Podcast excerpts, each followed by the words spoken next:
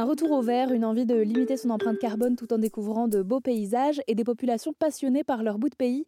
Voilà ce que proposent les Sentiers de la Mer. Et je vous en parle sur l'antenne d'Airzen Radio parce que c'est une idée sortie insolite euh, qui pourrait être sympa avec l'arrivée des beaux jours. Donc l'idée c'est de randonner toute la journée sur une côte française et de dormir le soir sur un voilier qui nous suit depuis la mer tout au long de notre périple.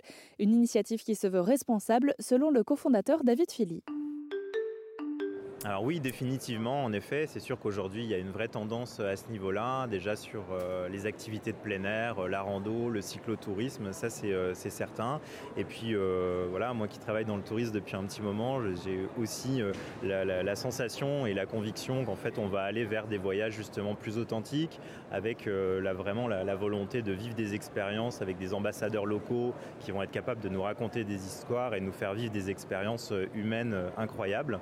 Et donc moi, c'est euh, voilà, ma, ma, conviction aussi qu'on a tout intérêt à aller vers ce genre de voyage et d'expérience touristique là euh, pour demain. Et c'est ce qu'on essaye de transposer sur les sentiers de la mer. Euh, la rencontre avec un ambassadeur local, et c'est euh, bah voilà, un voyage authentique, euh, durable, au plus proche de la nature. On parle de mobilité douce, de slow tourisme. Aujourd'hui, on travaille qu'avec des voiliers. Hein, nous, l'idée, c'est aujourd'hui probablement qu'on ferait beaucoup plus d'argent si on travaillait avec des bateaux à moteur également. Mais l'idée aujourd'hui, c'est de proposer quelque chose avec l'empreinte carbone la plus minime possible.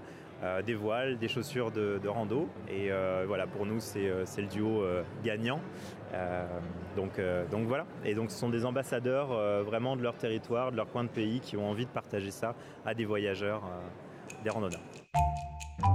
Ça s'appelle Les Sentiers de la Mer et on vous en parle si vous cherchez des idées euh, sorties de week-end ou de vacances sportives et insolites à faire en France.